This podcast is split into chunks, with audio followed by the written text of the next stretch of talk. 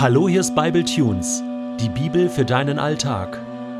Der heutige Bible Tune steht in 1. Samuel 5, die Verse 1 bis 12 und wird gelesen aus der Hoffnung für alle. Die Philister brachten die erbeutete Bundeslade von eben Eser nach Aschdod in den Tempel ihres Gottes Dagon und stellten sie neben seinem Standbild auf. Als die Einwohner von Aschdod am nächsten Morgen in den Tempel kamen, lag das Standbild Dagons mit dem Gesicht nach unten vor der Bundeslade des Herrn am Boden. Sie stellten es wieder zurück auf seinen Platz. Doch am nächsten Morgen lag es wieder vor der Bundeslade. Kopf und Hände der Statue lagen abgeschlagen auf der Türschwelle. Nur der Rumpf war unbeschädigt. Deshalb tritt noch heute kein Priester des Gottes Dagon und kein Besucher seines Tempels in Aschdod auf diese Türschwelle. Der Herr ließ die Einwohner von Aschdod und den umliegenden Dörfern seine Macht spüren, indem er sie mit einer Krankheit plagte. Viele litten plötzlich an sehr schmerzhaften Geschwülsten, als sie erkannten, warum es ihnen so schlecht ging, sagten sie, wir wollen die Bundeslade des Gottes Israels keinen Tag länger bei uns haben, denn wir ertragen es nicht mehr, wie er uns und unseren Gott Dagon quält. Sie riefen alle Fürsten der Philister zusammen und fragten, was soll mit der Bundeslade geschehen? Bringt sie in die Stadt Gad, schlugen die Fürsten vor. Sofort führten die Einwohner von Aschdod diesen Beschluss aus, doch nachdem sie die Bundeslade in Gad zurückgelassen hatten, zeigte der Herr auch dort den Menschen seine Macht. Junge und Alte litten an schmerzhaften Geschwüren, die ganze Stadt geriet in Aufruhr. Darum schickten sie die Bundeslade weiter nach Ekron. Als die Ekroniter sie kommen sahen, bekamen sie schreckliche Angst. Sie haben die Bundeslade des Gottes Israels zu uns gebracht, um uns alle umzubringen, schrien sie durcheinander. Noch einmal wurden alle Fürsten der Philister zusammengerufen. Die Ekroniter forderten, die Bundeslade des Gottes Israels muss unbedingt fort von hier. Schickt sie doch dorthin zurück, wo sie herkommt, sonst bringt sie noch unser ganzes Volk um. Die harte Strafe des Herrn hatte die ganze Stadt in Todesangst versetzt. Wer nicht starb, litt schwer an den Geschwüren. Überall war lautes Klagen und Schreien zu hören. Es gibt Theologen, die behaupten, diese Geschichte hier ist total verrückt. Eine der verrücktesten in der ganzen Bibel. Da lässt Gott sich quasi in einen feindlichen Tempel tragen, um dort seine Macht und Herrschaft zu demonstrieren. Ja, die Bundeslade ist ja sozusagen Gottes Thron auf dieser Erde, ein realer Ort seiner Gegenwart.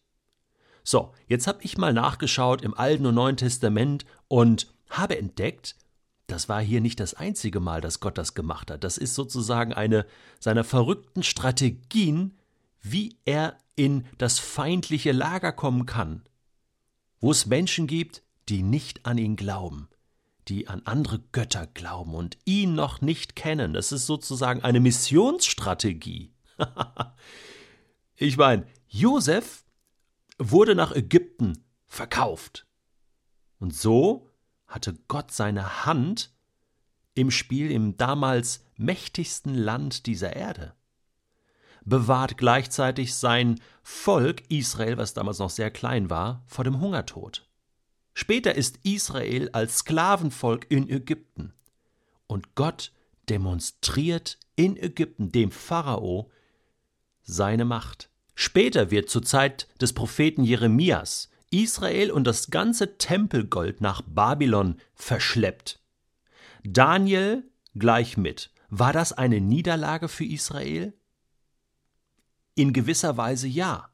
Aber wir merken später, Gott begegnet seinem Volk in Babylon ganz neu und auch Nebukadnezar, dem Herrscher in Babylon und dem babylonischen Volk. Sie lernen quasi Gott auf diese Weise kennen als den höchsten Gott. Interessant, Jesus, die pure Präsenz Gottes, mehr als eine Bundeslade, wird vor den Hohen Rat gestellt und hingerichtet. So weit lässt Gott sich also zu uns herab. Und der auferstandene Christus im gleichen Land, im gleichen Ort Jerusalem, beweist seine Göttlichkeit, beweist den Sieg Gottes, beweist Gottes Macht über den Tod. Und jetzt kommt Dagon, dieser Philistergott Dagon. wahrscheinlich abgeleitet von dem Wort Dagan, was Ernte bedeutet. Also dieser Dagon war so eine Art Natur- und Fruchtbarkeitsgott. Und sein Götzenbild fällt auf die Nase, könnte man sagen, und betet den wahren Gott an. Und wir können hier festhalten, so fällt jeder auf die Nase, der sich auf falsche Götter, auf falsche Sicherheiten in seinem Leben verlässt. Die wahre Sicherheit ist die Anbetung Gottes.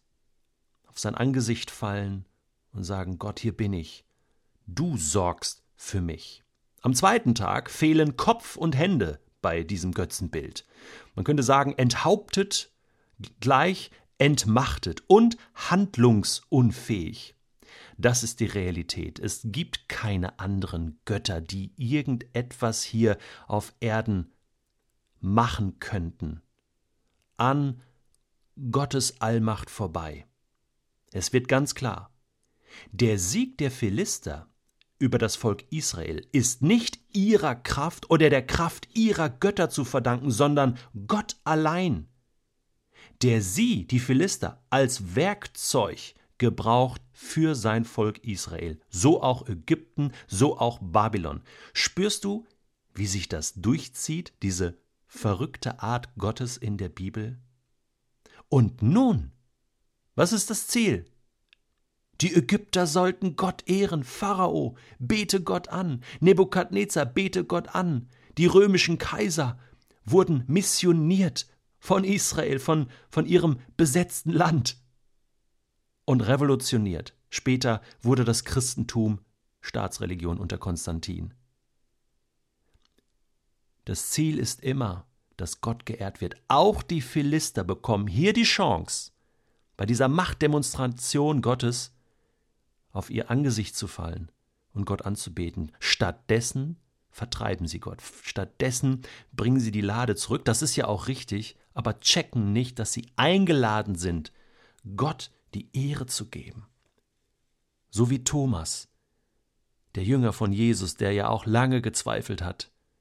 Und als Jesus dann kam und sprach, ich bin's, fielen alle zu Boden und auch Thomas, nachdem er überzeugt war, betete Jesus an und sagt, du bist mein Gott und mein Herr.